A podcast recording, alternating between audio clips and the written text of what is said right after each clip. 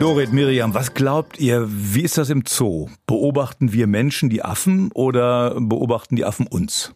Also ich glaube, die Affen, die ich so im Zoo gesehen habe, die waren immer mehr interessiert an ihrem Futter und sich selbst als an irgendwas anderem. Ich glaube, die beobachten uns auf jeden Fall. Hä? Die sind uns doch total ähnlich. Wenn wir die gerne beobachten, dann beobachten die Affen uns auch gerne, ist doch klar. Ich glaube nicht, dass die uns beobachten. Ist das jetzt so eine suggestive Frage oder? Nein, nein, nein, ich frage das, weil es gibt jetzt nämlich eine klare Antwort. Ich habe gerade gelesen, dass in manchen Zoos die Affen voll am Rad drehen. Krass. Und warum? Die langweilen sich. Und warum langweilen die sich, na? Weil keiner da ist. Ja, weil die Menschen nicht da sind. Genau, weil keine Menschen kommen. Also beobachten die Affen uns. Krass.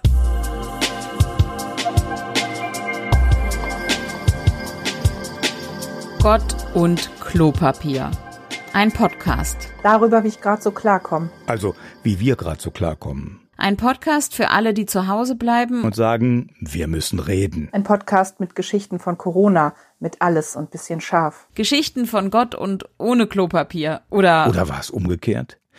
Mit Gott ist das manchmal wie mit Klopapier. Mal ist es da und mal ist es in den Kellern der anderen. der Podcast erzählt eure Geschichten. Wie kommt ihr gerade so klar? Also leg los, ohne Abstriche, Geschichteneinwurf 4, Gott at klopapier.köln mit OE. also Koellen. Lehrung alle zwei Tage. Von und mit Dorit Felsch, Miriam Haseloy und Wolf Meier. Oder war es umgekehrt? Und Dorit hat uns heute eine Geschichte mitgebracht. Ich bin schon gespannt. Mir hat neulich jemand einen Link geschickt zu einem Klopapierrechner. Ich muss eingeben, wie viele Rollen ich noch habe und wie viel Toilettengänge ich so im Durchschnitt pro Tag mache und zack, rechnet der mir aus, wie lange mein Vorrat noch reicht. Super. Ich will mehr solcher Rechner. Ich will einen für Nudeln und dringender noch einen für Maiswaffeln. Eines der echt ziemlich wenigen Dinge, die meine essenstechnisch sehr wählerische dreijährige Tochter mag und im Moment auch ziemlich schwer zu kriegen. Dann hätte ich gerne einen Rechner für meine gute Laune und einen für die Nerven meiner Tochter wieder und wieder zu erklären, dass sie nicht auf den Spielplatz, nicht in die Kita, nicht zur Oma und auch nicht in den Zoo darf. Und bitte einen Rechner für die Kraft, die es mich kostet, meine Angst nicht gewinnen zu lassen. Ja, da ist echt ziemlich viel, von dem ich gerne wüsste, wie lange es noch reicht und wie lange es noch reichen muss, denn ehrlich gesagt, selbst wenn ich all diese Rechner hätte, ich wüsste ja nicht, was ich eingeben sollte, weil ich keine Ahnung habe, wie lange sie noch dauert, diese seltsame Phase, dieser Ausnahmezustand, die Krise. Also bleibt mir wohl keine Wahl, als von Tag zu Tag zu denken, aber das ist ehrlich gesagt nicht meine leichteste Übung. Ich plane lieber. Aber planen, das funktioniert im Moment halt mal so gar nicht. Also übe ich das im Hier und Jetzt Leben. Und ja, es ist wahrscheinlich auch ganz gut, das mal zu trainieren. Bei der Autorin Susanne Niemeyer habe ich neulich gelesen, dass sie sich einen Sieben-Punkte-Plan gemacht hat für die Corona-Zeit. Und ein Punkt auf ihrer Liste ist, drei Dinge, die trotzdem gut sind, finden sich jeden Tag. Wetten? Ich glaube, das wird nicht so einfach. Aber ich will es mal versuchen. Die Wette gilt. Also drei Sachen, die jeden Tag gut sind. Kriegen wir die zusammen, Miriam? Also ich konnte ausschlafen, obwohl Sonntag war. Das Fahrerinnenproblem, immer sonntags früh aufstehen müssen. Ha, ha, ha. Sehr lustig. Und was hast du so Positives heute zu vermelden? Ich? Ich kann einen Podcast machen mit euch. Das ist doch schön. Also mir fällt auch noch was ein. Ich finde, dieser Rückzug, die, dass ich Menschen im Moment nicht treffen kann, führt ja auch dazu, dass ich mich ganz anders wahrnehme. Dass ich ganz anders merke, wie wie geht's mir, wie ist der Tag heute, wie ist das Wetter. Das ist äh, bewusster. Ich nehme das bewusster wahr. Und ich überlege, wen könnte ich denn mal anrufen? Meine Freundin Ann-Kathrin habe ich angerufen. Ich habe uns heute eine Geschichte mitgebracht. Tatsache. Echt? Das ist ja interessant, weil wir haben ja erst eine Geschichte geschickt bekommen für unseren Podcast. Das ist wenig. Also, wenn ihr Geschichten habt, die ihr erzählen wollt, schickt sie uns gott.klopapier.köln. Wir freuen uns auf eure Geschichten aus eurem Alltag. Übrigens Köln mit OE, also Koellen. Wir zählen auf euch, wir brauchen eure Geschichten, darum geht's hier. Ich habe Thomas gefragt, wie es ihm denn so geht. Tag zusammen. Wie geht es so, bin ich gefragt worden. Eigentümlich ist meine Antwort. Und das ist auch die Antwort, die die meisten geben, wenn ich mit ihnen am Telefon spreche. Viel hat sich verändert. Wir sehen uns nicht mehr und der so wichtige Kontakt zu Freundinnen und Freunden, Kollegen, Nachbarn ist auf einmal auf ein Minimum reduziert. Wir telefonieren oder wir mailen, aber das ist anders. Das spüren alle und deswegen sagen sie eigentümlich. Bei einigen sind die Jobs weggebrochen, andere sorgen sich um ihre Gesundheit oder sie fürchten Vereinsamung. Homeoffice kann noch lange nicht jeder machen, Und nicht jeder kann das über Wochen durchhalten. Also ich persönlich muss mich in meinem Beruf neu erfinden, aber das ist Jammern auf hohem Niveau. Wie wird unsere Gesellschaft aussehen, frage ich mich. Wie wird es sein, wenn wir durch die Krise durch sind? Besser? Menschlicher? Ökologischer? Oder gibt es sowas wie einen Jojo-Effekt und wir sind am Ende schlimmer als jemals zuvor? In der Krise näher sein. Ob das geht? Ich wünsche es uns und das wäre es dann erstmal. Schöne Grüße, Thomas Diedrichs. Eigentümlich. Wie geht's euch denn? Schickt uns eure Geschichten. Schickt uns, wie es euch geht. Erzählt es uns, schreibt es uns. gott.klopapier.köln. Und ihr könnt die Geschichten selbst aufsagen oder wir tun das. Ich habe gelesen von Quarks drei Tipps, wie man psychisch gesund bleibt in der Krise. Und der erste davon war, das hat mir zu denken gegeben, nicht so oft sich mit Nachrichten zu versorgen. Nur ein bis zweimal täglich dann natürlich seriöse Seiten, logisch, aber den Rest des Tages nicht ständig nachgucken, was es so Neues gibt. Das heißt, ich gehe den ganzen Tag nicht ins Internet oder was? Ist schwierig, ne? Nee, ich höre nur Podcast, unseren Podcast, Gott und Klopapier. ich mag Herrn Drosten irgendwie. Du und halb Deutschland. Oder ganz Deutschland. Ich glaube, der kriegt gerade täglich 2000 Heiratsanträge. Ja, ich glaube auch. Aber der hat auch ein Riesenteam, hast du erzählt, Miriam, ne? Aber wir haben ja dafür eure Geschichten. Gott.klopapier.köln. Aber zu viele Infos können anscheinend auch schädlich sein für die psychische Gesundheit, habe ich daraus jetzt entnommen. Ich bin überfordert durch zu viele Infos aus Zeitungen, Radio, Nachrichten und sozialen Netzwerken. Es ist für mich schwer, mich nicht verrückt machen zu lassen.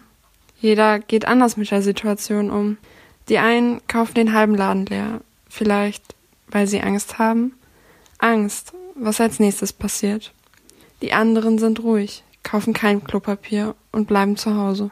Dann gibt es noch die, die sich mit vielen Leuten in den Park setzen. Einfach weitermachen.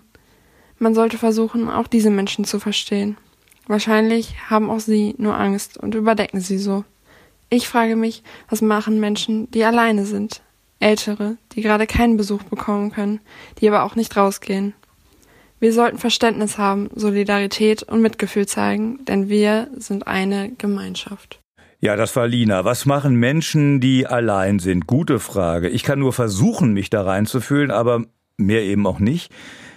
Wir können euch die Einsamkeit sowieso nicht nehmen, wäre ja auch anmaßend, das überhaupt auch zu glauben. Also schickt uns doch bitte, bitte, bitte eure Geschichten. Gott at klopapier.köln. Miriam Dorit, wie ist das bei euch eigentlich so? Hortet ihr Nudeln und Klopapier? Oder seid ihr so völlig tiefenentspannt im Supermarkt?